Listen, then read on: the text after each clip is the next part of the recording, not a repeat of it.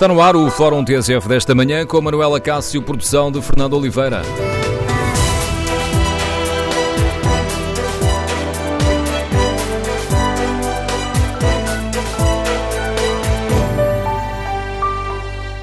Bom dia. No Fórum TSF de hoje debatemos o corte de meios no combate aos incêndios e queremos ouvir a sua opinião. Concorda com as queixas eh, dos eh, bombeiros? Faz sentido eh, baixar a vigilância em outubro de uma forma automática sem se terem em conta as condições climatéricas? Devemos manter ou repensar este modelo que é seguido há anos? Número de telefone do Fórum 808-202-173. 808-202-173. 173. Queremos ouvir a sua opinião. Pode também participar no debate online, escrevendo aquilo que pensa sobre este tema no Facebook da TSF ou na página da TSF na internet. Ainda na página da rádio na internet, pode responder ao inquérito que fazemos aos nossos ouvintes. Eh, perguntamos se concorda com as queixas dos, eh, dos bombeiros. Ora, os resultados eh, dão uma larga vantagem ao sim. 84% dos ouvintes que já responderam a este inquérito concordam com as queixas dos bombeiros sobre a redução dos meios para o combate aos incêndios num outono que já se prevê quente com a maioria esmagadora do país em seca severa. Queremos ouvir a opinião dos nossos ouvintes. Iniciamos este debate com a notícia que marcou a manhã TSF. Todos os postos de vigia contra incêndios foram fechados a 1 de outubro. Apesar deste outono quente, com 81% do país em seca severa, não foram alterados os planos traçados antes do verão. Uma notícia investigada pelo jornalista Nuno Guedes. Fonte oficial explica que a GNR cumpriu aquilo que está previsto na Diretiva Operacional, onde se planeiam os meios anuais de combate aos fogos, um documento assinado pelo Ministério da Administração Interna e pela Autoridade Nacional de Proteção Civil. À semelhança de outros anos, os postos foram encerrados a 1 de outubro porque acabou a fase mais crítica de alerta e por fim do contrato a prazo com os trabalhadores que asseguravam a vigilância. A Diretiva Operacional, consultada pela TSF, revela que nos meses de verão toda a rede do país, 230 36 postos, estiveram ativos com quase mil elementos, quatro por posto. A partir de outubro, os dois números descem para zero, ao contrário do que acontecia, por exemplo, em junho, em que estiveram ativos 72 postos de vigia. Recorde-se que desta rede nacional fazem parte postos situados em vários dos conselhos mais afetados pelos fogos, desde o fim de semana, numa altura de seca severa e extrema em quase todo o país, num outubro que já se sabia que ia ter dias muito quentes, com alto risco de incêndio. Ora, esta notícia lança o debate, relança o debate no fórum uh, TSF. Uh, queremos ouvir a sua opinião. Faz sentido uh, reduzir desta forma o, o sistema de combate aos incêndios? Concorda com as queixas dos bombeiros? Como é que avalia esta notícia que a TSF hoje lhe contou, que também pode ler no Jornal de Notícias, um, que dá conta do encerramento de todos os postos de vigia, um, para, de vigia florestal para o combate aos incêndios. Todos os postos de vigia foram fechados a 1 de outubro. O Ministro da Agricultura foi o convidado de Fernando Alves na manhã TSF e fez um primeiro comentário a esta notícia.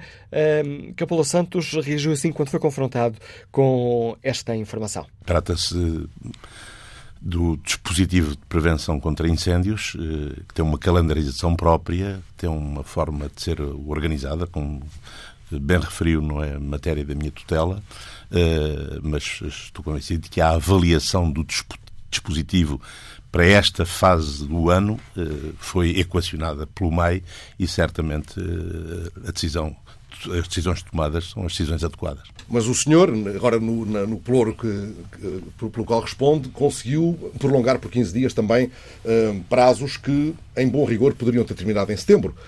Acautelou aquilo que era previsível. Não, aquilo que o Ministério da Agricultura fez, e que fazem circunstâncias sempre similares, foi prolongar até 15 de outubro as interdições que acabavam a 30 de setembro, designadamente a possibilidade de, de realização de queimadas e, e, outras atividades, eh, algumas práticas agrícolas que, eh, que podem eh, ser responsáveis pela deflagração de incêndios. E, portanto, as interdições que deveriam terminar a 30 de setembro foram prorrogadas até 15 de outubro e se as, as, as condições climatéricas persistirem, não hesitaremos em fazer um novo prolongamento dessas interdições. O que é avisado, convenhamos. Sim, porque de facto estamos perante uma situação uh, excepcional, não é? temperaturas de 30 e 35 graus no, no mês de outubro, eh, depois de quase dois anos de seca, é de facto uma situação eh, anómala. Ainda ontem tive a oportunidade no Conselho de Ministros da União Europeia de fazer uma descrição da situação em Portugal e de apelar a um conjunto de apoios para uh, ajudar os agricultores que estão a sofrer uma, um momento muito difícil. E de facto a estupefação foi enorme quando alguns colegas, designadamente o finlandês, colocava sobre a mesa problemas semelhantes, mas por excesso de chuva. Portanto, reveja essa suprema ironia, eh, o que revela cada vez mais que estamos confrontados perante um fenómeno de alterações climáticas para os quais as políticas têm de encontrar respostas. Ora, este, estas declarações eh, de Capolas Santos eh, ficou aqui com esta notícia que o Ministério da Agricultura admite manter as proibições de queimadas e de outras práticas agrícolas perigosas enquanto o tempo quente se mantiver. Mas esta decisão suscita uma outra pergunta aqui no Fórum TSF.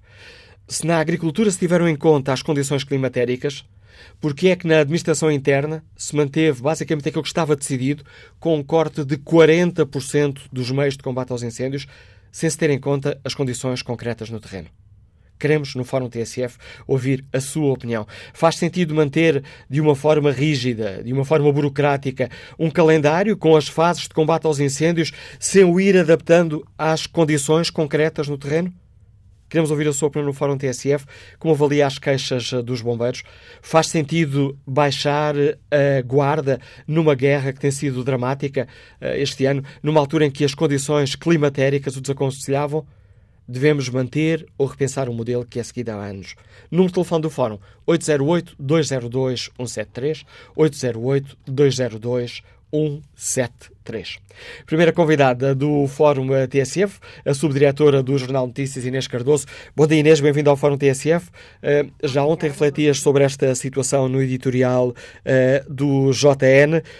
Em tua opinião, faz sentido esta redução de 40% nos meios de combate aos incêndios eh, num ano com estas características? Ora, bom dia a todos os que escutam a TSF e obrigada por este convite. Um, penso que é bastante natural a resposta que está a ser dada pelos ouvintes no sentido de apoiar as críticas que são feitas pelos bombeiros relativamente à redução de meios, porque efetivamente é um pouco difícil de compreender. Depois de um ano em que tivemos a maior tragédia das últimas décadas no país, depois de um ano com condições meteorológicas muito duras e sabendo que havia um início de, de outono com estas características, um, seria de faria todo sentido repensar os meios e tentar ajustá-los. O que existe é, há alguns anos, este desfazamento, efetivamente, entre a avaliação que é feita e que determina a declaração do período crítico, que não é inédito este facto do Ministério da Agricultura prolongar e fazer acompanhar as interdições, como as queimadas, que efetivamente sabe-se que têm um, um, risco acrescido e que são causadoras de uma porcentagem elevada de incêndios em Portugal. Mas depois, no mesmo governo, há outro ministério que tem a tutela dos meios de combate e que a única explicação que pode ser dada é por razões orçamentais, porque efetivamente, como o Estado não dispõe, praticamente não dispõe de meios de combate, tem que os contratualizar com as associações de bombeiros, e, portanto, não acompanha essa avaliação que é feita do ponto de vista de risco. Porque é verdade como dizia o Sr. Ministro da Agricultura, é uma calendarização própria, essa calendarização dos meios, mas também é verdade que é uma calendarização que deve ter em conta o risco. E, portanto, deveria, num, num sentido lógico, acompanhar a avaliação que é feita pelo Ministério da Agricultura. E este desfazamento, efetivamente, é muito difícil de explicar com outra lógica que não seja de, de a gestão de meios uh, financeiros, a gestão dos recursos de que o Governo dispõe para fazer face aos fogos florestais. Ou seja, estamos muito dependentes, em termos nacionais, da boa vontade dos, eh, dos voluntários. Exatamente. Esta é uma questão que eu penso que não tem havido coragem política para olhar seriamente para este problema do, dos dispositivos de combate. Não se trata minimamente de pôr em causa o voluntariado, que aliás é um modelo único na Europa, aquele que temos, e que é uma mais-valia, efetivamente, com uma grande tradição, com uma grande um, espírito de missão, envolvimento com as populações, nada disso está em causa. Mas a verdade é que, face às ameaças que se alteraram, que ganharam dimensão nos últimos anos, face às características da nossa floresta, face às, um, à dureza cada vez maior de alguns, à intensidade de alguns dos verões que temos e, portanto, tornam, do ponto de vista do risco meteorológico, cada vez mais difícil fazer face e combater prontamente os incêndios. Face ao despovoamento cada vez maior dos espaços rurais, que também contribuem para que não haja, como havia no passado, toda uma rede de populações que ocorria e que apoiava o combate. Portanto, há um conjunto muito complexo e muito grande de características e de fatores que contribuem para tornar este problema cada vez maior. E, portanto, a resposta tem também que ser repensada e ajustada. E o que tem acontecido é que, com este receio de tocar na questão do voluntariado, que não deve ser efetivamente posto em causa, não tem havido capacidade para mexer no modelo de combate, para contratualizar com os bombeiros outro, outro, outro modelo de funcionamento que permita ter uma prontidão se não permanente, pelo menos muito mais uh, dilatada no, no, tempo, mas eu penso que faria todo sentido pensarmos efetivamente num modelo de socorro permanente que permita, durante o inverno, termos uma preparação diferente do, dos bombeiros, também com mais características de sapadores, que é uma das lacunas que temos, é que temos bombeiros muito virados para o ataque com água, mas pouco preparados noutras técnicas. E, portanto, teria, eh, deveria haver aqui um olhar mais corajoso para esta questão, porque efetivamente um, apesar de termos um modelo muito rico, esse modelo encontra-se neste momento um pouco esgotado uh, e é importante termos uh, investimento sério, uh, não só noutras áreas, como é, é, evidente que esta questão dos incêndios entra sempre em muitos, muitos problemas e vai bater desde o ordenamento florestal, já o sabemos, até ao despovoamento dos espaços rurais, portanto é muito complexo de analisar, mas no que diz respeito especificamente ao combate efetivamente é necessário um olhar sério para repensar a forma como se está a trabalhar e para investir seriamente nos bombeiros que temos, porque da mesma forma que investimos noutros um, serviços de segurança primários para os cidadãos, não é? Investimos em polícias, investimos em serviços de saúde, os serviços de proteção civil devem ser encarados exatamente com a mesma seriedade porque exigem efetivamente o mesmo grau de, de disponibilidade, o mesmo grau de prontidão, o mesmo grau de profissionalismo e a mesma necessidade de investimento sério por parte do Governo. Agradeço à Inês Cardoso, subdiretora do Jornal de Notícias, eh, ter contribuído para o debate que hoje aqui fazemos no Fórum, lançando o debate para o qual convido os nossos eh, ouvintes.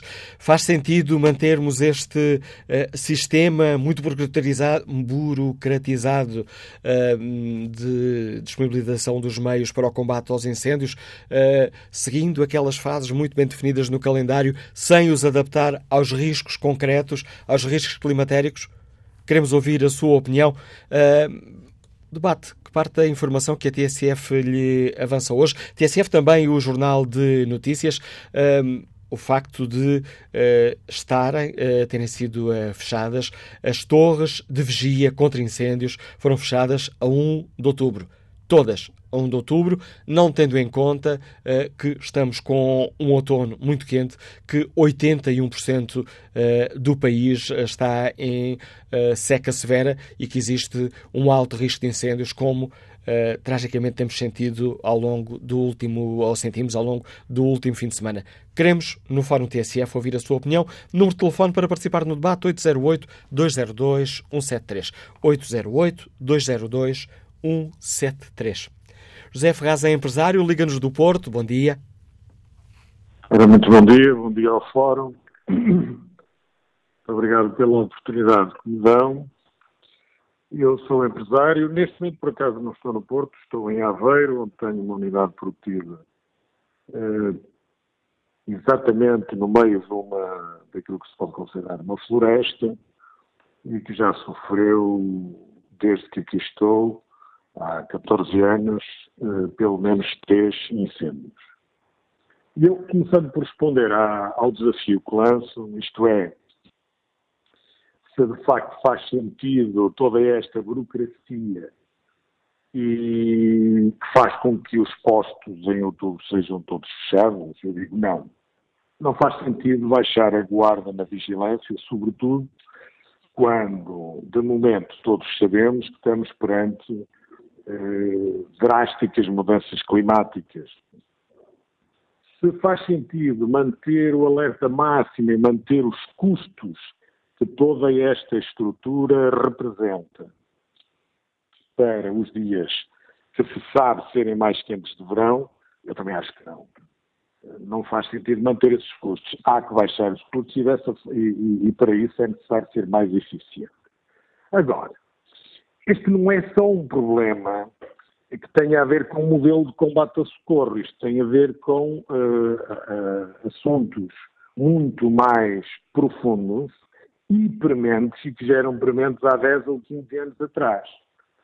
Nomeadamente, para além das ações imediatas que uh, poderiam que poderiam ser, por exemplo, internar os pirómanos quando se revelam doentes e prender aqueles que se revelam criminosos, como condenar ou punir os, os prevaricadores e os que não cuidam com multas e os que são negligentes com multas e eventualmente prisão. Todas essas coisas que nós discutimos sempre quando reagimos a estes acontecimentos podem ser feitas desta maneira.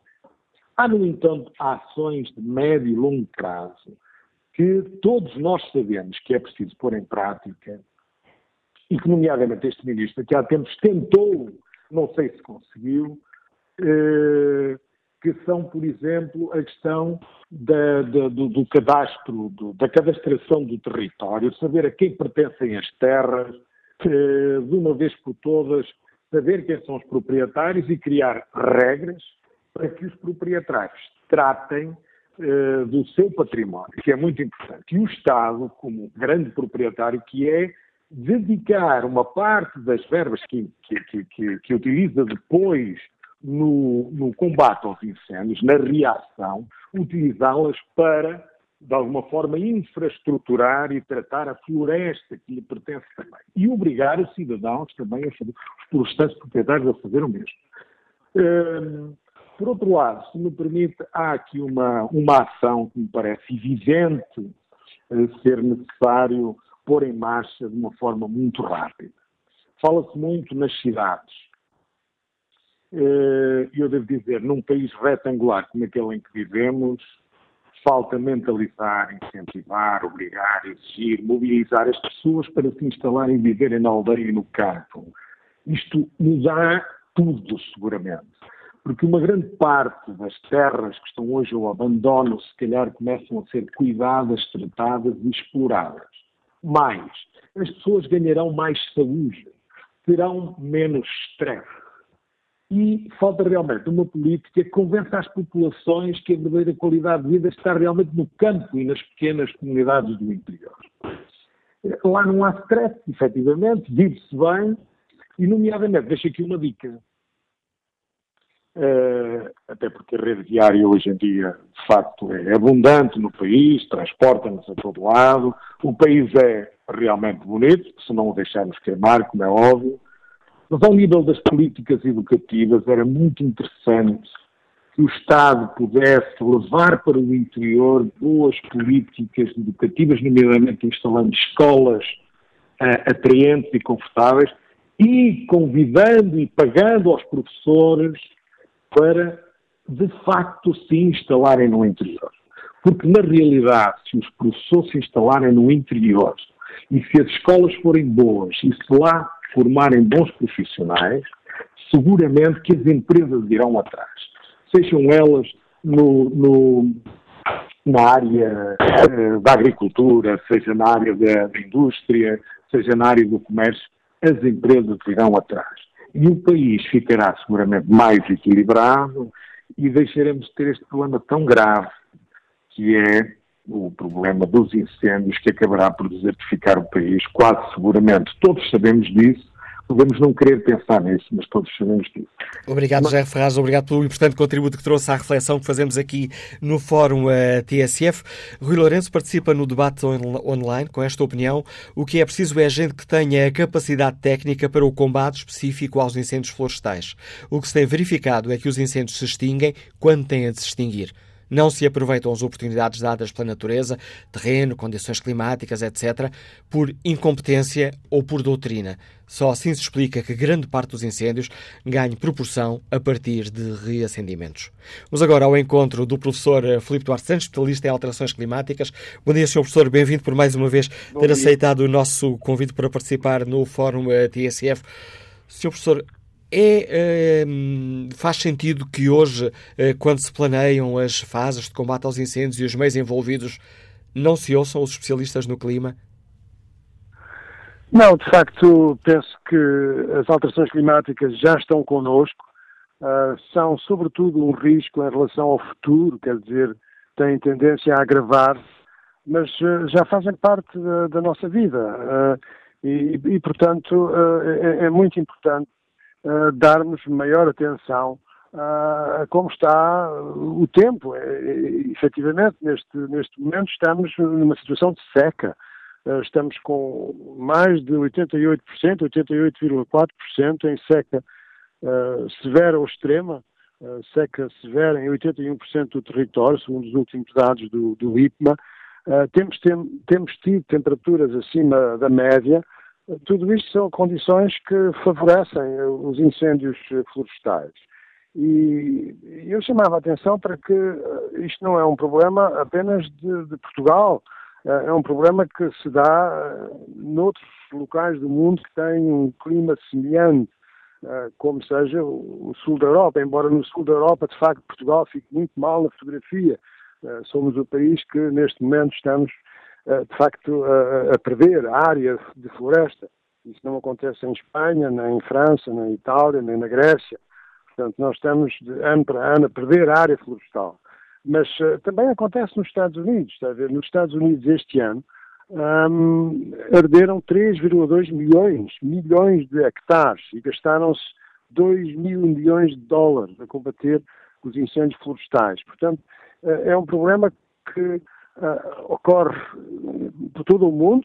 Eh, estamos a falar de um clima específico, é o clima tipo mediterrâneo, que estes incêndios nos Estados Unidos é sobretudo na Califórnia, nas regiões oeste. Também nos Estados Unidos há uma seca, né, em Montana, uh, e no Oregon. E, e, e, portanto, aí os incêndios florestais são mais intensos. Em Portugal, estamos com uma seca muito grave, uh, os agricultores têm consciência disso, de facto, estamos numa situação que é grave, e, e, portanto, temos que nos mobilizar coletivamente, incluindo o governo, obviamente, para esta situação. E, portanto, não, não faz muito sentido termos, definirmos uma transição entre a fase a fase de Charlie, não é? E, e a fase Delta para o dia 30 de, de, de, de, setembro e, portanto, porque de 30 de setembro para 1 de outubro as condições do tempo, não é? as condições meteorológicas não se modificaram.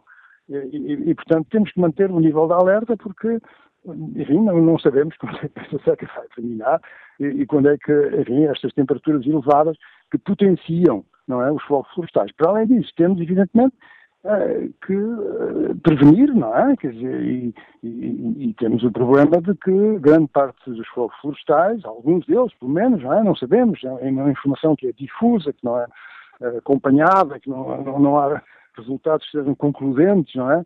São realmente fogos postos e, portanto, bom, quer dizer, numa floresta que, que é altamente combustível, não é? Com condições climáticas que se agravam e que favorecem fogos florestais, temos aqui um problema que, que, não é fácil de resolver e que exige a mobilização de todos.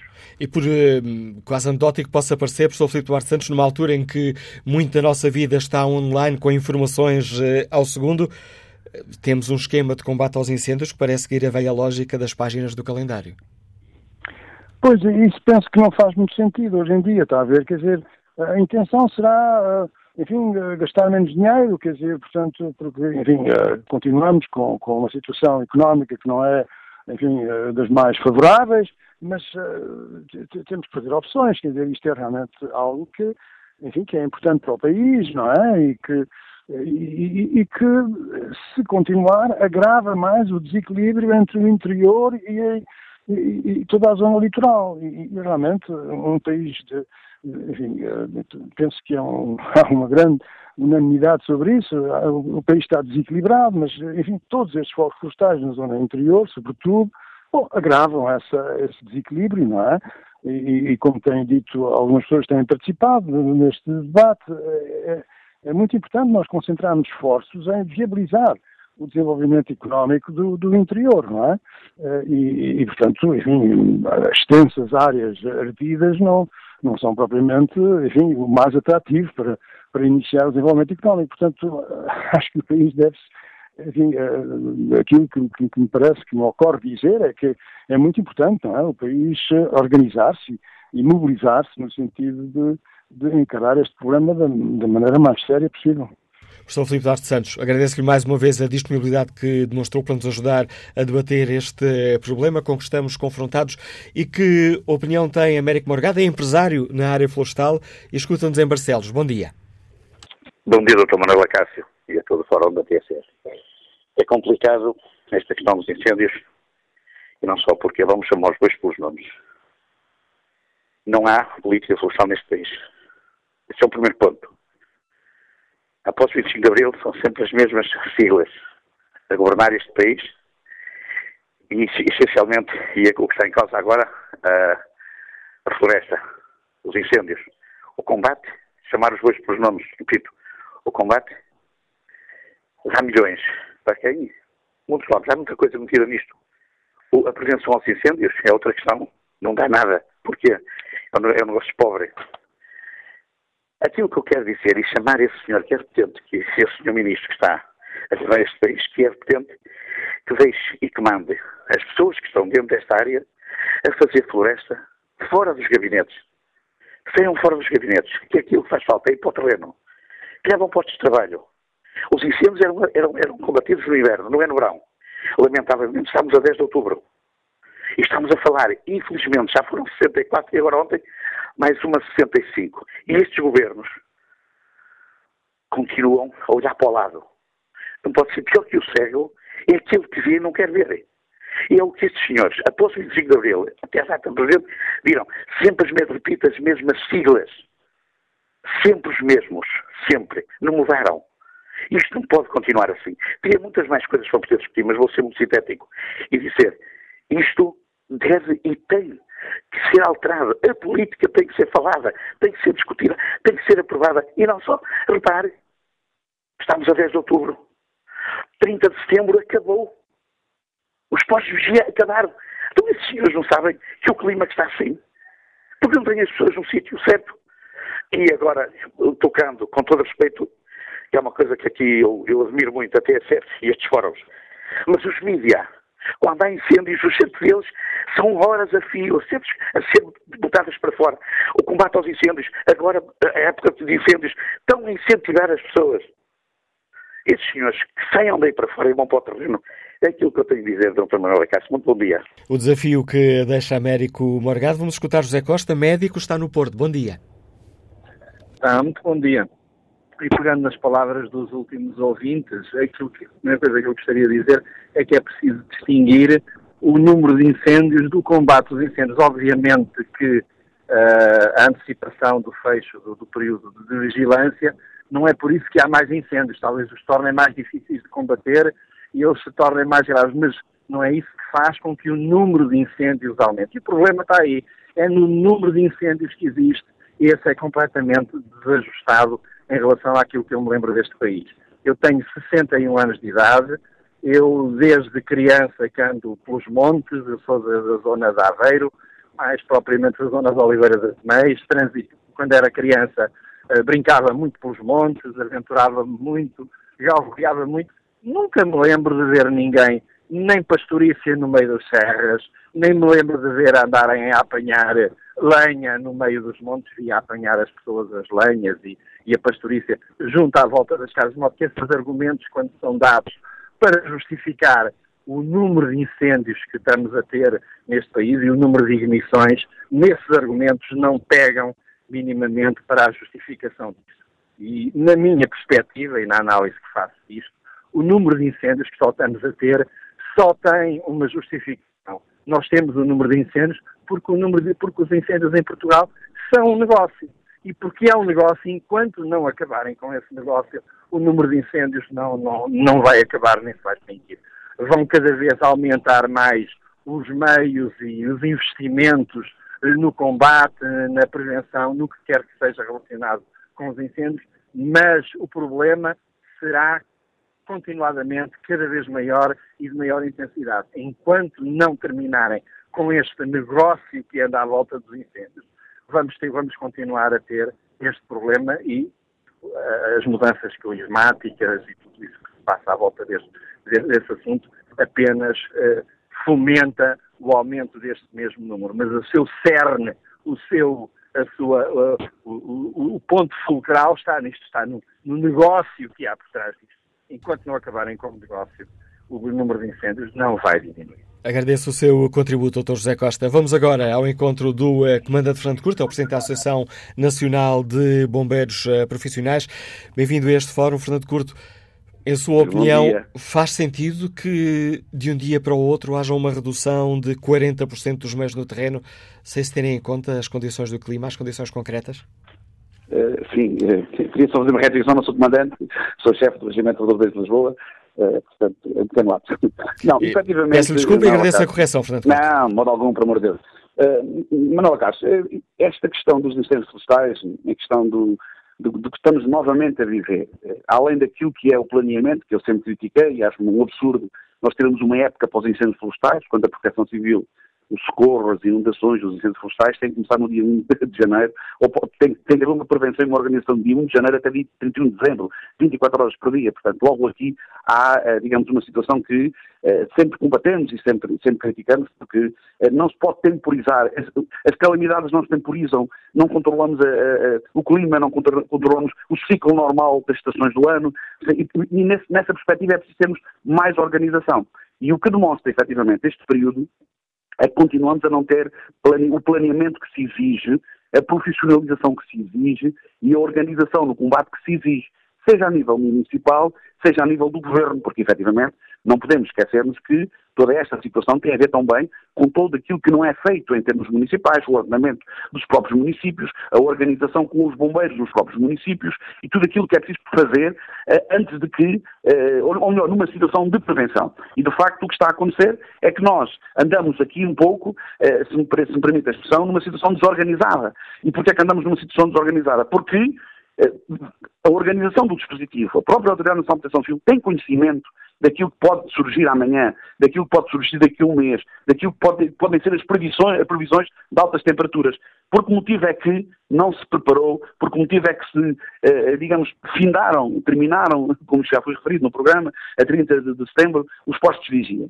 Portanto, isso é uma questão, de, é uma questão simples de fazer. Há uma decisão política do Ministério da Interno que de vigia. Se é preciso prolongar, prolongam-se. Prolongam-se. Enfim, não me venham novamente com a retórica do financiamento, não me venham novamente com a retórica daquilo que tem a ver com o, dinheiro que é gasto nos bombeiros. Agora, efetivamente, o que me parece o que me parece é que é preciso de uma vez por todas, e aí o Sr. Primeiro-Ministro vai ter que o fazer, com toda a franqueza e com toda a sinceridade, uh, vai pensar a Marquês de Pombal, ou seja, o Sr. Primeiro-Ministro tem de uma vez por todas pensar e mandar pensar e colocar pessoas, políticos e técnicos na proteção civil, que pensem, eh, digamos, em termos futuros, não em termos, em termos uh, só deste momento. E, em termos temporais e, e, e, daquilo que é o que se vai vivendo, porque nós este ano vivemos uma série de problemas que nos obrigam e obrigavam a Autoridade Nacional de Proteção Civil a reorganizar o dispositivo, a, a repor o dispositivo. Agora, deixe-me dizer, Manuel é uma questão também pertinente. O facto de nós temporizarmos os incêndios florestais até dia 30 de setembro e depois prolongarmos as temperaturas aumentarem e a diminuição de efetivos de 9.700 homens para 5.500, a diminuição de, diminuição de viaturas de 1.300 para 2.000, é prova evidente que este dispositivo não pode ter como, como referencial uma estrutura voluntária. Ou melhor, ter o recrutamento dos bombeiros voluntários, ainda que sejam mal pagos, ainda que se disponibilizem. Não pode acontecer. E que nós, os políticos, sistematicamente insistem nesta questão que me parece eh, errada. E, como lhe digo, não é uma questão financeira, é uma questão de organização. O, o, o Governo, a Autoridade Nacional de Proteção Civil, tem que ter uma organização, como nós já propusemos, 2.500 eh, bombeiros no norte, 2.500 no centro, no centro 2.500 no sul, coadjuvado com todas as forças de segurança, mas que tenham eh, uma intervenção imediata quando é necessário, tenham uma intervenção constante quando é necessário. E depois, Manuel Garcia, deixa-me dar-lhe da nota que é muito importante também em toda esta amálgama de, de, de, do que tem acontecido, das pessoas que morrem, dos bombeiros que morrem, dos civis que morrem, tem a ver com a carreira dos próprios bombeiros profissionais no que diz respeito aos comandantes da Autoridade Nacional de Proteção Civil.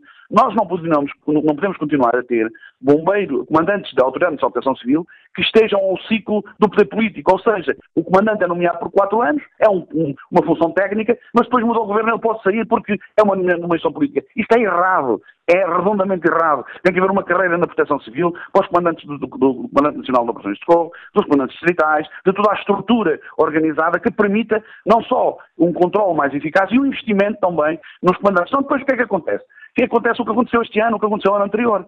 Podemos ter um comandante nacional, pode ser o Einstein dos incêndios florestais, pode ser maior, o maior cérebro que existe em Portugal dos incêndios florestais. Só que depois ele é nomeado, a estrutura não responde, a estrutura não obedece, a estrutura não está preparada, a prevenção não está preparada, o combate não é feito como deve ser, no que diz respeito à própria organização do combate, e claro, eh, quem é que tem que sair? É o Comandante Nacional, são os comandantes distritais, e andamos nesta roda enfim, lamentável que o país vive e que o país eh, assiste todos os anos, e como tal penso, penso que é, era importante, é importante que, de uma vez por todas, o planeamento a organização, a profissionalização dos bombeiros, o maior apoio aos bombeiros voluntários no que diz respeito à sua própria disponibilidade, se não acontecer isto, se não houver toda esta reorganização, não, não vale a pena desculparmos com as temperaturas, não vale a pena desculparmos com, com tudo isto, porque quando nós vimos hum, eh, autarcas eh, a responsabilizar-se no seu município, quando vimos autarcas a criticar eh, o governo, por exemplo, quando efetivamente a responsabilidade é deles. Quando isto tudo acontece, é, é, é, muito grave. Eu gostaria de terminar com o seguinte, Manuel Cássio, gostaria de terminar dizendo o seguinte, eu penso que este ano, infelizmente, porque pelo que aconteceu, pela catástrofe que aconteceu, nada pode ficar igual. E porquê? Porque nós temos envolvidos em toda esta estrutura, que, esta calamidade, os bombeiros, como é lógico, e todas as forças que intervêm no, no, no socorro e fazem parte da proteção civil, mas temos, desde o Sr. Presidente da República, o Sr. Primeiro-Ministro, eh, a Ministra da Administração Interna, o Secretário da Administração Interna, as câmaras municipais, os Presidentes de Câmara, todos envolvidos neste, nisto, e todos a dizer que está mal, e todos a dizer novamente que é preciso mudar. Portanto, se não mudar desta vez, estes responsáveis políticos, começando por alto Estrada da Nação, que é Sua Sr. Presidente da República, ficam a dever aos bombeiros e à população portuguesa aquilo que é preciso fazer na proteção civil, seja em outubro, seja em setembro, seja em janeiro. É preciso termos uma proteção civil organizada, devidamente profissionalizada, devidamente preparada, coadjuvada com bombeiros voluntários, sejam eles bombeiros ou outras estruturas de voluntários, mas uma proteção civil com cabeça, tronco e membros, para que possa responder, que não cause os prejuízos que tem causado ao país, com alguma inércia com alguma situação de inoperacionalidade e depois, infelizmente, eh, para não falar das mortes que ocorreram este ano uma vez mais, e de facto nós não podemos viver tudo isto e, como lhe disse, é preciso que, eh, de uma vez por todas, estes altos magistrados se envolveram, em alguns casos até em demasia, deixe-me dizer, mas pronto, no teatro das operações, enfim, com toda a gente, enfim, é preciso ter aqui toda uma contenção que permita uma reorganização e uma resposta. E essa contenção parte como não podia deixar de ser dos políticos, como disse, a envolvência dos, dos responsáveis, dos mais altos responsáveis do país nessa área, se, não, se nada for feito, se nada for concluído, se nada for mudado, ficam a dever tudo aquilo que é a sua responsabilidade, perante este caso, ao país e aos bombeiros que andam ininterruptamente e todos os dias no socorro e no combate. E é com este desafio uh, que deixa o Presidente da Associação Nacional de Bombeiros Profissionais, Fernando Curto, chegamos ao fim da primeira parte do Fórum TSF. Retomamos o debate já a seguir ao noticiário das 11.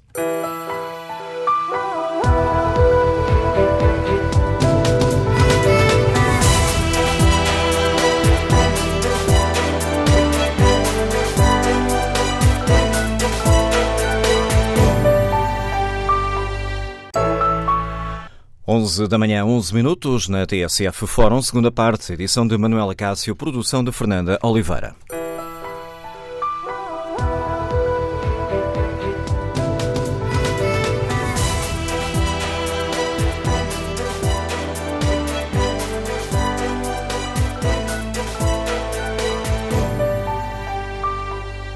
No Fórum TSF de hoje, uh, temos como pano de fundo a notícia que avançamos aos nossos ouvintes logo pela manhã.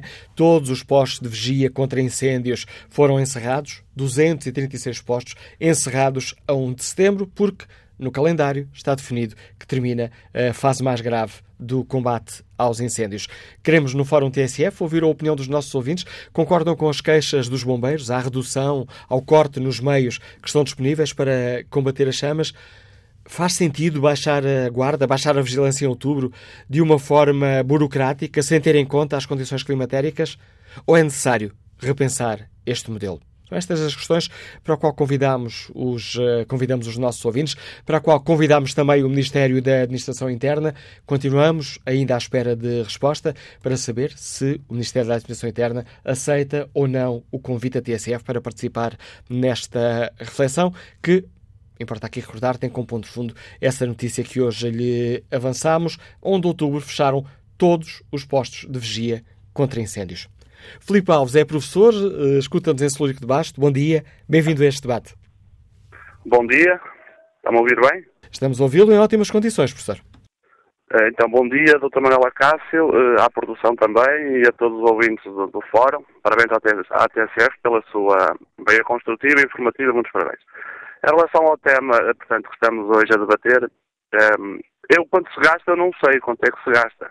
O que sei é quando andava na escola, no primeiro ciclo, recordo-me que chovia, chovia muito, portanto, desde setembro até fevereiro, até se dizia que agosto era o primeiro mês de inverno e eh, via os agricultores nos campos a conduzirem as águas para fora dos mesmos. Eh, era muita abundância de água e eles tinham que fazer isso. Claro que agora tudo mudou, não é? Vivemos com calor no outono. O sistema atual de vigilância limita-se a datas, não é? Termina a 1 de outubro, como se o clima ou a natureza fosse um calendário fixo, sem adaptações. Eu não concordo com esse sistema, não concordo nada com isso.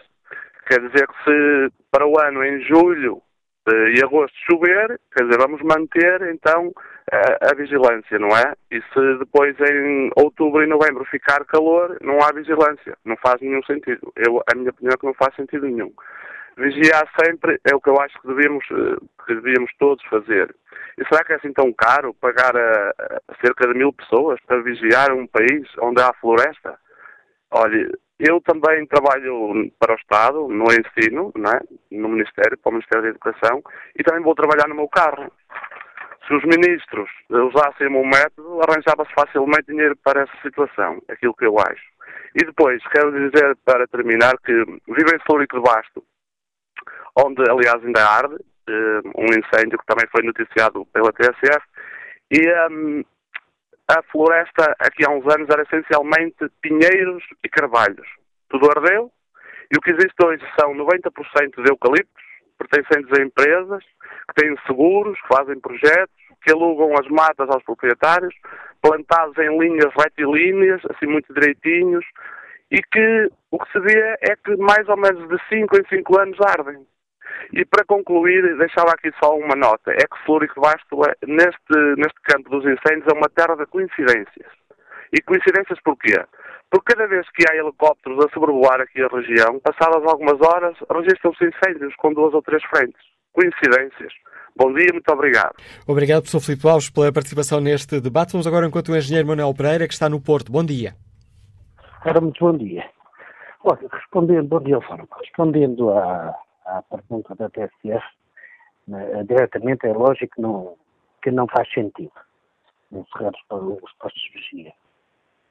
Agora, eu gostava de enriquecer uh, aqui o debate com, com o meu exemplo, porque aqui há, há muita retórica. E o meu exemplo é, eu possuo um terreno com cerca de 2 hectares, onde gastei ainda em abril cerca de 2.500 euros a limpá-lo, a limpá-lo completamente. Uh, isto passado dois meses, em junho, já estava um matagal, já estava um completo matagal. De maneira que não é, isto, isto, não passa só por limpeza, porque é muito difícil, porque já não pode estar a limpar os terrenos duas e três vezes e quatro vezes. Até porque só podemos limpá-lo até abril por causa das queimadas, quando se permite as queimadas. É, de maneira que aqui o problema passa exatamente pela, pelas ignições. E as ignições, naturalmente, que é, é, que é estranhíssimo. Porquê é que não se fala disto com mais focos? Porquê é que não se atua incisivamente? Porque devia ser uma prioridade do país. O problema é, é, é, é criminal. E não se percebe. Não, não, acredito que sejam só os maluquinhos, os, os pequeninos que andam aí a pegar focos com os queiros quando nós temos aqui os testemunhos dos autarcas e, e, e de outras pessoas, que, que, que, que, é preciso saber para contornar e, e para fazer despistar o, os bombeiros. De maneira, era, pronto, queria, queria exatamente avançar com este meu exemplo. E obrigado eh, por ter partilhado connosco a sua opinião e o seu exemplo, Manuel Pereira. Vamos agora ao encontro do João Correia, Liga-nos do Jerez, é Vigilante Florestal ao serviço da GNR. Bom dia, bem-vindo a este debate, João Correia. Bom dia. Uh, bom dia. Uh, portanto, a minha, a minha relação que eu tiro, bom dia ao Fórum e bom dia a todos os ouvintes, que eu tiro desta situação é o seguinte. Uh, em relação aos incêndios florestais, como toda a gente sabe, os incêndios florestais, os grandes incêndios florestais, para serem evitados, têm que ser sempre combatidos à nascença.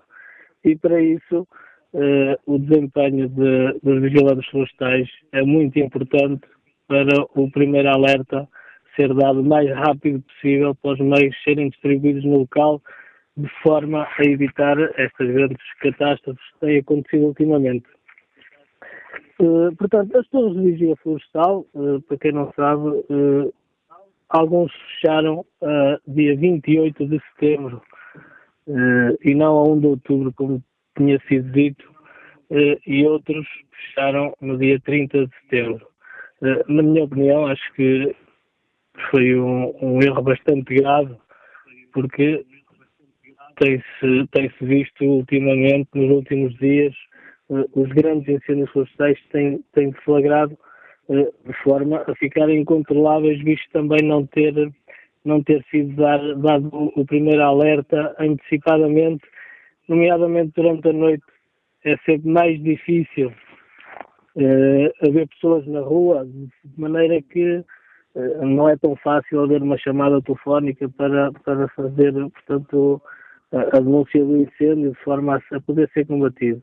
Eh, na minha opinião, portanto, as torres de energia florestal penso que deveriam, mediante as condições climatéricas que durante os últimos anos, o mês de outubro, tem sido um mês com temperaturas muito idênticas a setembro, ou em alguns casos até agosto, acho que era de salientar esse facto de, de, das torres de vigia deveriam ser deveriam continuar e não, e não fechar como, como está estipulado pela, pela lei.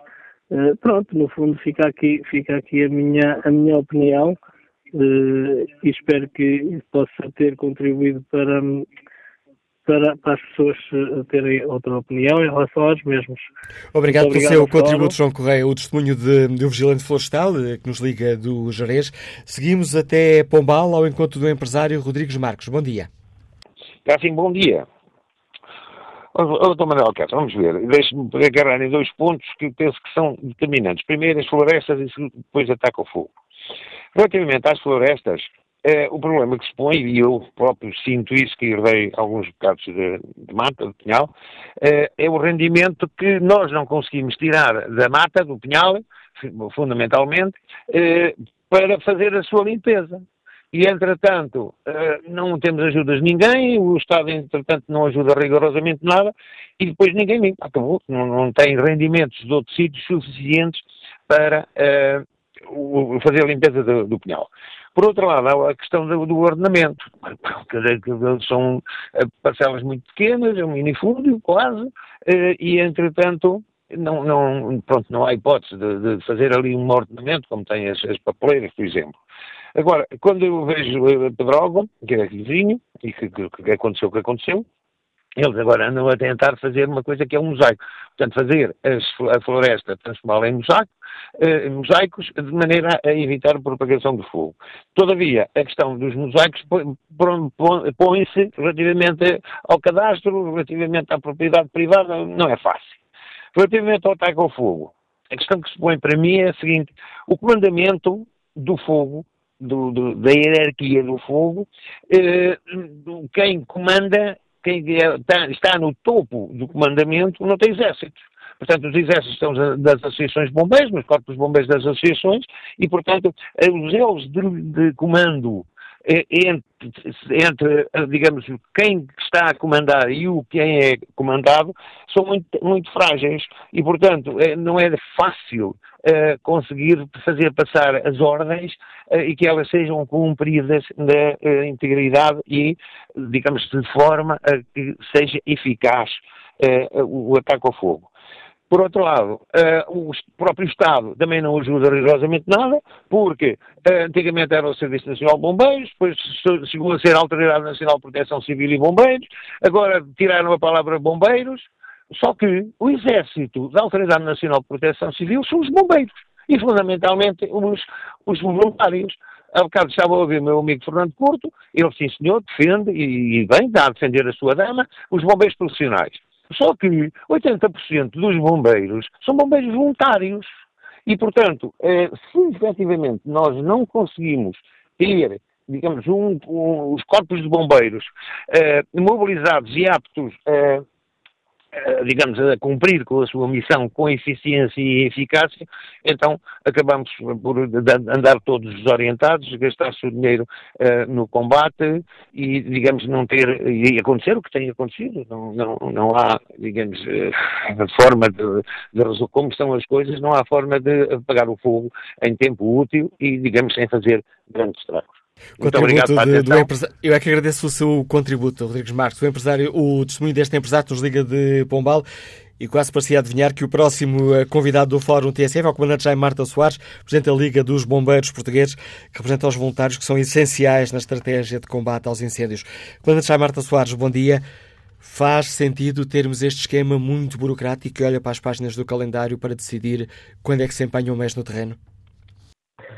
Bom dia meu querido amigo e o vosso, e o vosso auditório, é, claro que não. Claro que não faz, efetivamente, sentido nenhum o que se passou e o que está a passar neste momento em relação às alterações que fizeram desde a fase Charlie para a fase Delta e em que temos vindo a chamar a atenção e fizemos no dia 1 de outubro com um comunicado para que todas as autoridades responsáveis estivessem atentos e fizessem as coisas com um sentido de equilíbrio eh, adaptadas às informações que todos tínhamos, através de, da meteorologia, de que iríamos ter uma continuidade de tempo muito quente, taxas de umidade baixíssimas e também ventos atípicos. Ora, isso era uma informação muito válida, muito importante, que deveria ter levado a que a transição dos meios não se fizesse da forma abrupta como se fez. Sabemos que uh, a diretiva operacional define as, as, fases, nós já apresentámos e foi, de certa forma, aceito em parte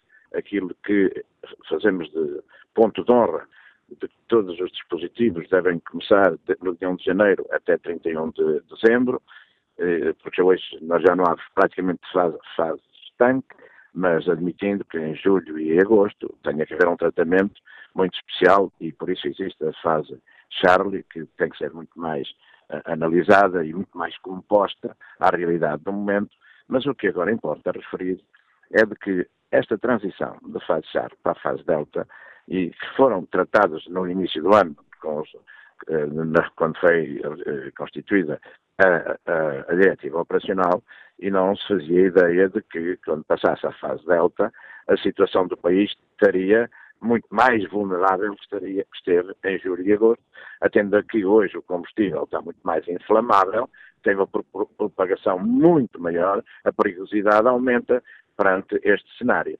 Ora, o que fizeram-se cortes desde a fase Charlie para a fase Delta, de cerca de 80%, em equipas, em, em operacionais, em viaturas, em tudo isso. Esta é uma realidade inquestionável fazendo esta comparação. Mas depois foi dito que ah, não é assim aquele rei porque uh, a fase Delta até foi aumentada com 50 equipas. Primeira questão, vamos analisar das diferenças entre a fase Charlie e a fase Delta, é o que eu digo, cerca de 80%. Analisando a fase Delta, comparando com efetivamente a fase, a fase Charlie, com um aumento de 50 equipas, quando, quando uh, os distritos, quando os comandantes distritais pediram um aumento de cerca de 250 equipas. Vou dar um exemplo houve um, um, distrito, posso dar até dar os nomes dos distritos, mas vou evitar isso para não, não arranjar problemas aos próprios comandantes distritais, que pediram 20 equipas, deram-lhe duas. Pediam 23 equipas, davam-lhe quatro. Pediam 30 equipas, davam seis. Quer dizer, houve um corte extraordinário em termos de equipamentos, de operacionais, o que fez resultar de que a diferença entre a Charlie e, e nesse caso concreto, com esse aumento da, da, da fase Delta, tínhamos um diferencial de cerca, de, ou melhor, para menos, de cerca de 60%.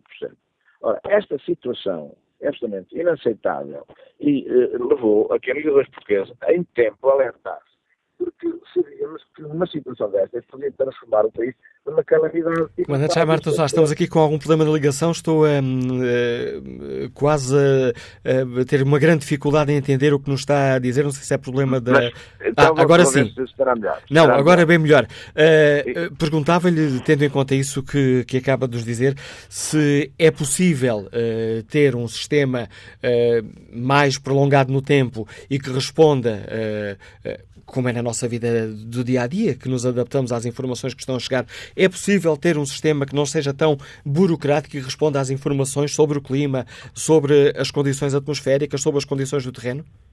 Claro que é possível e fácil de aplicar. A informação é, é, é diária, é ao minuto do Instituto de Meteorologia. A, a, a, interligação com os bombeiros é facílima e, portanto, era preciso ter prevenido e ter planeado daquilo que vinha aí e não ter havido distração e, e ter havido algum desleixo que levou a esta situação. Uma coisa que eu quero dizer, tem estado a ser levantada alguma polémica entre os números que eu dou e a próprio e o próprio Ministério. Eu quero dizer o seguinte, com todo o respeito, sem qualquer tipo de polémicas, se alguém não está a dizer a verdade, não sou eu. E, portanto, vamos colocar as coisas no seu devido lugar, porque a nossa intenção, a Liga dos Bois Portugueses, é ser úteis, é ser um parceiro essencial na resolução destes problemas. E temos, ao longo de, muitos anos, vindo a dizer e a fazer propostas de alteração e de reformas que se impõem, até porque temos para nós que este sistema, este sistema já claudicou, chegou ao fim. Por tudo o que assistimos este ano e por tudo que temos vindo a assistir no passado e pelo, pelo, pelo diálogo aberto e franco com os bombeiros, que são eles que estão no terreno, são eles que dão a cara, são eles que dão a vida, eles que lutam pela defesa dos bens, do património e da vida dos portugueses, devem ser efetivamente ouvidos e não devem ser postos de lado as suas, as suas propostas. Isto tem, tem vindo a ser subestimados.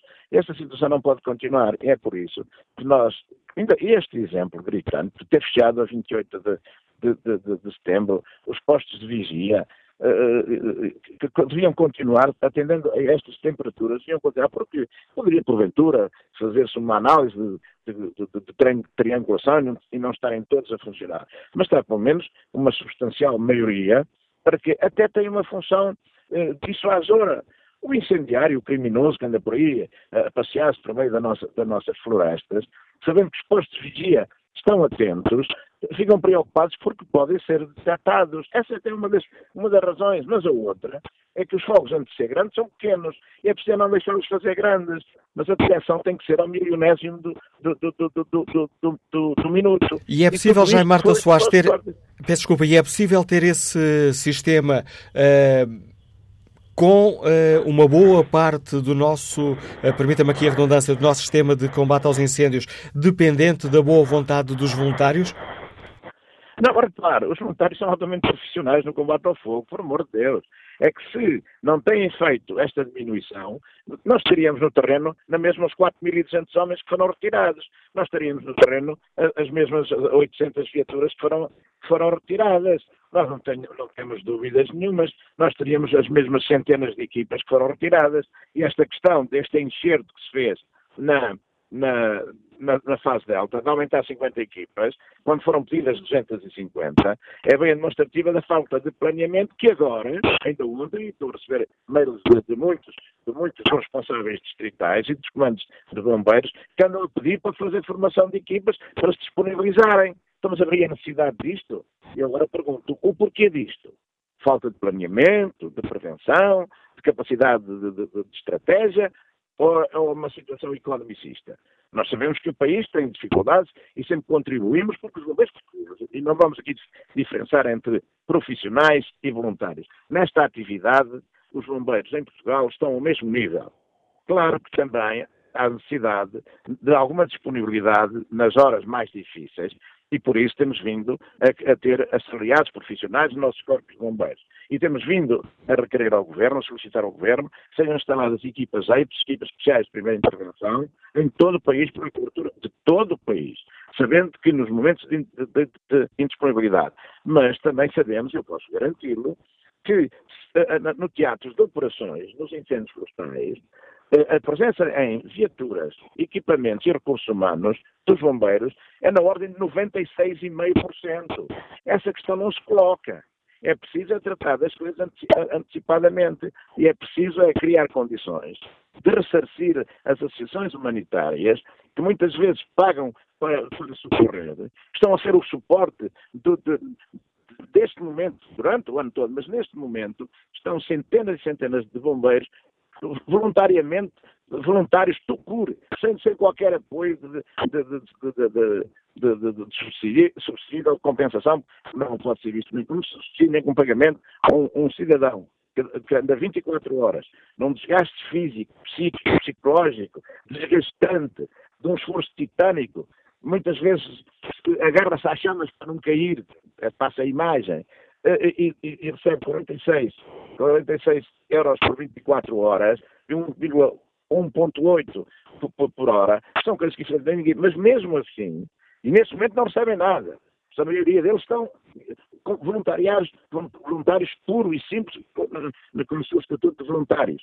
Mas nessa época de, em que, em que, em que o, o, dispositivo está na sua plenitude, estão no terreno 9 mil dos 9.600. Portanto, essa questão não se põe, não, não, não, não há falha da, da, da, da estrutura e veja-se. Portugal tem que equacionar o seu dispositivo à dimensão daquilo que o país tem capacidade. E, e nós não, não podemos, é, efetivamente, uh, deixar de dizer que, que, que, que, a floresta não arde espontaneamente, que, é o crime à solta que tem feito o que tem feito, organizações criminosas por interesses económicos, os indivíduos que socialmente têm problemas graves de álcool, de drogas, outras coisas quaisquer, e por isso são situações que levam a que um país que se prepara com dispositivo entre 200 onde muitos 150 incêndios por dia chegam a ter 300, 400 e 500. Ora, isso nem, não há nenhum país, nem na Europa, nem no mundo, que consiga criar um dispositivo que consiga resolver todos os problemas. Mas o que não se pode é ter falhas, como as que houve agora, em que há condições para ter um dispositivo que se mantenha equacionando o perigo que estava aí e que se sabia que ia acontecer, e que se façam estas situações. Se altera isto, eu pergunto, falta de capacidade de prevenir, falta de planeamento, erro de estratégia, ou é porquê? Pergunta. Perguntas que nos deixa o comandante Jaime Marta Soares, a que agradeço a participação no fórum. Peço desculpa aos nossos ouvintes, nesta fase final da intervenção, a qualidade da ligação por telemóvel era já muito má, mas mesmo assim julgo que foi, eh, pelo menos razoavelmente perceptível, a opinião do eh, Presidente da Liga dos Bombeiros eh, Portugueses, que agradeço mais uma vez o contributo que trouxe a este fórum TSF. E que opinião tem António Carlos, que nos liga de Castelo de Paiva? Bom dia. Tá, muito bom dia. Eu vou ser muito, muito breve. Eu começaria por esta situação. Eu sou de Castelo Paiva, faço a viagem muitas vezes para Oca, para a Serra, e vejo uma casa que é dos antigos guardas completamente abandonada. Mas isto, eu sei que muitos têm o mesmo, o mesmo pensamento que eu, mas por questões pessoais, políticas ou familiares, têm medo de as expor. Não, é, não será o meu caso. E nós, sem um serviço militar obrigatório durante três meses para defender a nossa soberania e depois, possivelmente, bem estudado, mais um ano para outras vertentes, e acabaria naturalmente outras vertentes, que possivelmente na, na, na, defesa da floresta, numa vigia, já não digo a limpeza, na vigia da floresta, e, acabaria com este negócio, e, eu não digo do século, mas o negócio depois da noite de após a noite de 25 de Abril. Isto é negócio, negócio ajustante e montante. É que antes é fardamentos, é mangueiras, é tudo um negócio, os aviões, já viu que são os aviões que passam aqui na minha, eu estou aqui, tenho uma loja de, de móveis usados e passam aqui diariamente, neste caso, neste caso incêndio, e aviões a custar, é que por vezes não é ignorância, mas a pessoa não sabe, o povo, o povo rural, quanto é que custa um avião, não fazem conta, não sabem, como eu também não sei, sei que são milhões que se gasta nisso, gastaria-se noutras pessoas que estão a ter uma formação à vida, quer nesta juventude que eu vejo nos quartéis, em que estás à espera que, que toque a sirene para um incêndio, por vezes não digo que sejam sempre, mas é uma é, alegria, entre aspas, porque também estão tristes, estão todos os dias metidos. E eu até digo assim, será que o meu filho um dia também será aqui metido nesta colheira? Não queria. Os quartéis, hoje em dia, eh, claro, têm que ter condições, com o mínimo de homens, Agora são hotéis. Ninguém venha cá dizer o contrário, que muitos preferem, como naturalmente até eu preferia lá ficar, muitas casas aqui da aldeia, com dificuldades nos acessos, em, em tudo. Isto é um negócio que tem que acabar. Nas torres, como falaram há bocadinho, estão uh, desprotegidas, sem homens. Isto não resolve nada, nada. Isto é uma questão de educação, de formação e começa no serviço militar. Acabar com o serviço militar, estamos a pagar a fatura. A sugestão e o lamento de António Carlos, nos diga de Castelo de Paiva. Seguimos até à Mora para escutar a opinião de Carolina Freitas, que já está aposentada. Bom dia. Bom dia, Manuela Cássio. Uh, olha, eu antes de mais uh, quero dizer que concordo com a indignação dos bombeiros por ter sido dado cumprimento ao, uh, à data burocrática de 30 de setembro para o encerramento de todos os postos de vigilância dos incêndios. E está também comparativamente igual com as praias. Nós sabemos que o verão está-se a prolongar por outubro adiante. Uh, por falta também de vigilância nas praias do, do salva-vidas, já houve a morte de um cidadão estrangeiro numa das nossas ilhas. Eu penso que o governo, mais do que ninguém, tem a capacidade de prever quando o tempo realmente se prolonga, quando o verão prolonga-se, mesmo sendo nós já no outono, para realmente evitar estes encerramentos burocráticos de, de prazos para a vigilância das nossas matas, assim como das nossas praias. Nós sabemos que as nossas praias continuam repletas de cidadãos que realmente aproveitam o bom tempo, bom tempo entre aspas, que está, que está a fazer. O que se nota aqui é que realmente a intenção é a poupança. Damos conta que há aqui uma poupança na farinha para depois gastar no farelo. Uh, isto não há palavras para qualificar realmente, parecemos um país terceiro mundo, realmente, não, não dá para entender, o cidadão comum não consegue entender realmente o cumprimento destes prazos, quando toda a gente se dá conta, mesmo muito ignorante que seja, que realmente o verão este ano se está a prolongar pelo outono dentro. Por isso, concordo efetivamente com uh, a indignação dos bombeiros, é justa essa, essa indignação, porque não se deve realmente dar cumprimento a estes prazos, uma vez que sabemos que as matas correm o risco que correm. Já agora, eu deu, uh, também gostava de saber, se a Manuela Cássio me pudesse dizer, acho que já houve um cidadão do, dos casos dos, dos, fogos que me ouvi, ou ouvi na TSF, que eu sou assíduo ouvinte da TSF, que me disseram que uh, penso que suicidou-se um criador de gado por não ter já capacidade de alimentar os seus animais. A minha pergunta é esta. Quanto à reconstrução daquilo que foi queimado, poderá-se dar tempo e adiar. Mas os animais, assim como as pessoas, não podem mandar parar a boca para comerem, para se alimentarem. O que é que o governo está à espera, em vez de estar à espera do dia 15 de outubro em diante, para pagar aquilo que realmente a comunidade europeia vai pagar? Porquê é que não, o governo não adianta, uma vez tem essa garantia, porquê é que o governo não adianta já com alguns valores para que realmente não haja mais eh, atos de desespero como este caso que aconteceu, que eu gostava que o Sr. Manuel Cássio, não sei se tem conhecimento dessa situação, sei que é um senhor com 62 anos que, por não ter capacidade de alimentar os seus 400 animais, suicidou-se. Não, não, tenho dados, isto... não tenho dados novos para lhe dar sobre esse caso, mas fica esse desafio que nos deixa e essa pergunta que nos deixa Carolina Freitas, uma pergunta dirigida ao Governo. Do que é que está à espera para uh, apoiar e socorrer as pessoas que precisam de ajuda urgente? João Pires é motorista, liga-nos de Avelar. Bom dia. Bom dia. Uh, bom dia ao Fórum, em primeiro lugar, e queria agradecer a possibilidade que me dão de poder dar a minha opinião. Eu quero dizer que não concordo essencialmente com o Sr. Presidente da Liga de Bombeiros Portugueses quando diz que uh, uh, retirar as, as torres, uh, desguarnecer as torres de vigia é o problema dos incêndios. Porque todos nós somos vigilantes, eu estou convencido que a maior parte dos incêndios são detectados por, por pessoas que não estão nas torres e que, os, e comunicam ao através do 112 os respectivos incêndios. Apesar de tudo, nunca nos podemos esquecer que depois de uma época de incêndios deve deve-se analisar a forma como decorreu a época, ver o que correu mal, ver o que correu menos bem e tentar fazer as correções eh, necessárias para, para o futuro. E também eh, fico indignado com, a, com, a, com, o que dizem alguns ouvintes quanto aos meios e tudo isso. Eh, eh criticando o governo porque, porque eh, não, não põe os meios, não governa essas torres, não sei Há que ver, o governo tem, tem obrigação através dos, dos eleitores que os elegeram, de racionalizar os impostos dos portugueses. Pois era bom, que, para todos os portugueses, era bom que as torres estivessem guarnecidas todo o ano, que houvesse bombeiros em todos os sítios, que tudo. Não nos podemos esquecer é que é o contribuinte que tem de pagar todas essas despesas. Eh, e quando se chega à altura de pedir ao contribuinte se vai pagar mais impostos, todos dizem que não. E isto é uma questão de equilíbrio. É muito fácil criticar, tudo é possível ser criticado, mas quando não há ovos, não se pode fazer omeletes.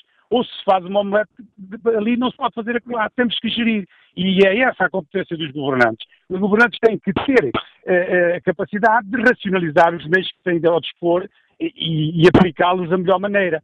É evidente que, eh, não se, no caso das torres de vigia, o plano, o plano foi feito em janeiro ou fevereiro ou março. Sim, senhor, é verdade. Porque tem que ser feito, porque não se vão contratar homens para estar a fazer vigilância em dezembro ou noutra altura qualquer tem que, ser, que ser programado, tem que ser feitos os contratos, tem que ter todos os processos burocráticos necessários. É evidente que quando, se, que quando se faz esse planeamento é à semelhança do que vem de anos anteriores, se calhar já há muitos anos que, que estas fases estão estabelecidas mais ou menos mais mês, menos, menos, ou mais dia, menos dia, que estão estabelecidas, e tem sido no âmbito do que tem sido feito anteriormente que as coisas se fizeram este ano. É claro, a metodologia alterou, sim senhor, é verdade. Mas, mas também não nos podemos esquecer que não se pode dar tudo a todo não se pode dar tudo a todos, isto é, isto é, isto é. E eu até, até me custa a crer, e nem queria acreditar, e nem quero acreditar, nem quero que isso me passe pela cabeça, que ao, o Sr. Presidente da Liga dos Bombeiros Portugueses, ao levantar o problema das torres de vigia, estivesse a querer algum tempo de antena para a campanha eh, a qual, na qual ele está para concorrer novamente ao cargo da Liga dos Bombeiros Portugueses. Porque é uma só, realidade. Sem, sem, querer eh, interromper o seu raciocínio, deixe-me só explicar, uh, João Pires, que essa notícia não é uma informação avançada da Presidente da Liga dos Bombeiros Portugueses, é uma investigação da TSF. Pronto, portanto, melhor, mas, mas portanto, fiquei com a ideia, porque nas notícias que eu ouvi na TSF, comentavam que era falaram sobre o Presidente da Liga dos Bombeiros Portugueses que reclamava das torres de vigia. E eu, sou sincero, as torres de vigia têm o seu valor, é, são importantes, mas já disse e volto a repetir, é, é, qualquer cidadão é um vigilante constante. Deve ter, e eu estou convencido que acontece, como eu posso fazer, você pode fazer, qualquer indivíduo, na, na, na, ao observar o início do incêndio, deve comunicá-lo imediatamente.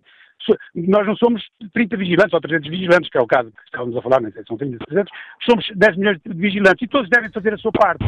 Por isso, as torres de vigia não deixam de ser importantes, não deixam de ser importantes, porque talvez localizem melhor, talvez a informação seja mais fiel, mas o país não continua desguarnecido de vigilantes. Pelo obrigado, contrário. Obrigado, João Pires, pela sua opinião e esse desafio para que cada cidadão seja também um vigilante que ajude a combater os incêndios. Francisco Ramalho está reformado, escuta-nos em Correios. Bom dia.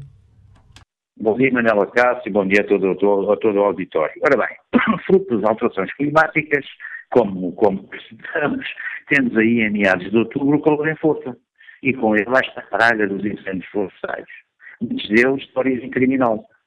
Portanto, foi um não prolongar os dias. O ouvinte que acabou de falar diz que todos devemos ser vigilantes. Sem dúvida. Mas os vigias próprios são muito importantes. Assim como foi o disparate, o governo ou os governos, eu não sei se do PS, do PSD, se os dois, terem acabado com os cantoneiros. E as bermas das estradas transformaram-se em estromeiras. Também por falta de uma enorme, crescente falta de civismo, que nos deveria envergonhar a todos mas não é vergonha. Então, sem os cantoneiros, as bermas transformaram-se em estromeiras e em pasto e em mato.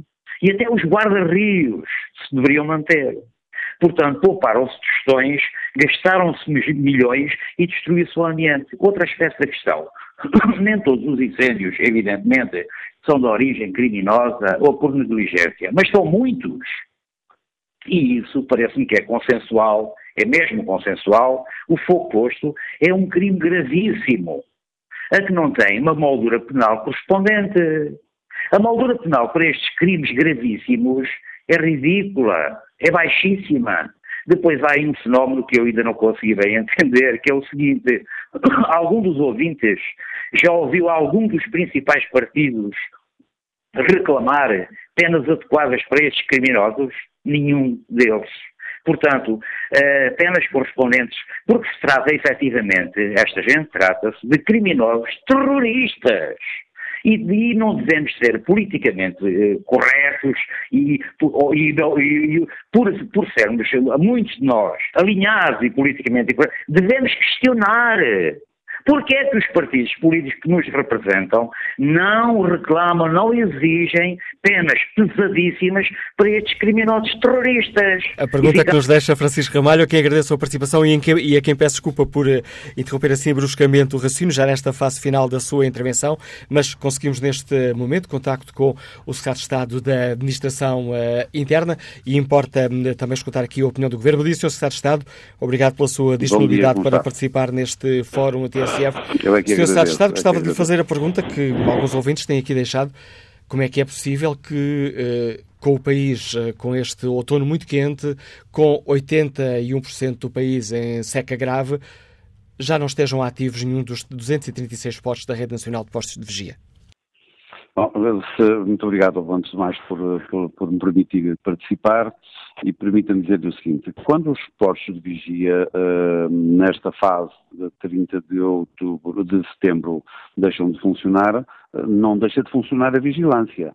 Ou seja, a Guarda Nacional Republicana aumenta a vigilância porque é, considera que é, é muito mais eficiente, muito mais eficaz, muito mais dissuasora que é por vigilantes a, a, a, a movimentar-se pela floresta. Portanto, este conceito da torre de vigia é um conceito que é muito importante no, no, no, num determinado período, mas neste período as forças de segurança entendem que não e posso dizer que só em termos de vigilantes do, do, total de meios de vigilantes, são 1.286 que estão neste momento a circular por toda a floresta para vigiar e para poder dissuadir, fazer dissuasão sobre aqueles que, enfim, uh, tentam fazer mal à nossa floresta. Mas está a dizer, Sr. Estado de é- Estado, que a Rede Nacional de Postos de Vigia não tem importância? Não, estou a dizer que é muito importante, mas depende da época e depende de, de, de, da avaliação que é feita pela Guarda Nacional Republicana, que é quem tem a responsabilidade das torres de vigia.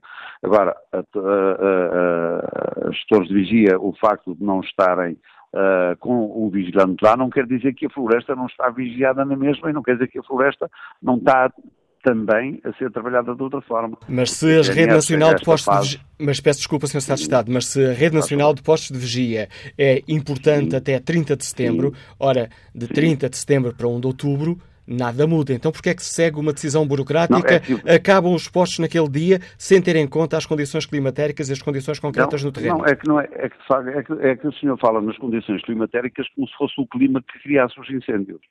E não é o clima que cria os incêndios. O senhor, se tiver 50 graus de temperatura, não há nenhum incêndio. Se não houver o comportamento errado do humano, o incêndio não acontece.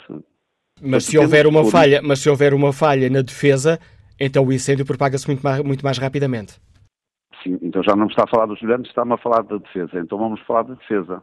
Estou a falar exatamente da mesma coisa que começámos a nossa conversa. Como é que se justifica que com o país com o outono muito quente, se, com condições propícias aos incêndios, como alerta a Autoridade Nacional da Proteção Civil, que, se, que continua a fazer os apelos, uh, e a esses alertas que há condições para incêndios, como é que se justifica que uh, tenham sido uh, cancelados o funcionamento da Rede Nacional de Postos de Vigia?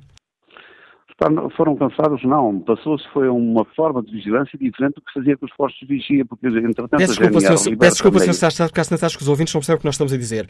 Foram fechados, não? Eles estão fechados, Sr. Secretário de Estado. Sim, estão fechados os postos de vigia porque se adotou outro sistema de vigilância. A GNR entendeu que pôr 1.286 vigilantes a circular na floresta neste momento era muito mais importante do que os postos de vigia. Portanto, não há, eh, não deixou de fazer vigilância. Eh, não, não, agora, se é o posto de vigia, esse posto de vigia, de facto não tem lá ninguém.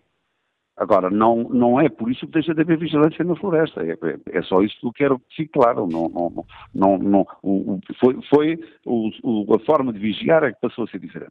Percebo isso que nos diz, Sr. Secretário de Estado, mas fiquei com uma dúvida. O Sr. Secretário de Estado está a dizer, bem Por entendi, favor. está a dizer-nos que a decisão era da, é da GNR. Ora, o que a GNR disse à TSF uh, foi que gere, claro, estes postos de vigia, mas claro. está a cumprir aquilo que está previsto na Diretiva Operacional Nacional, Diretiva Operacional que é, que é traçada exatamente. pelo Ministério da Administração Interna e pela Autoridade Nacional da Proteção Civil.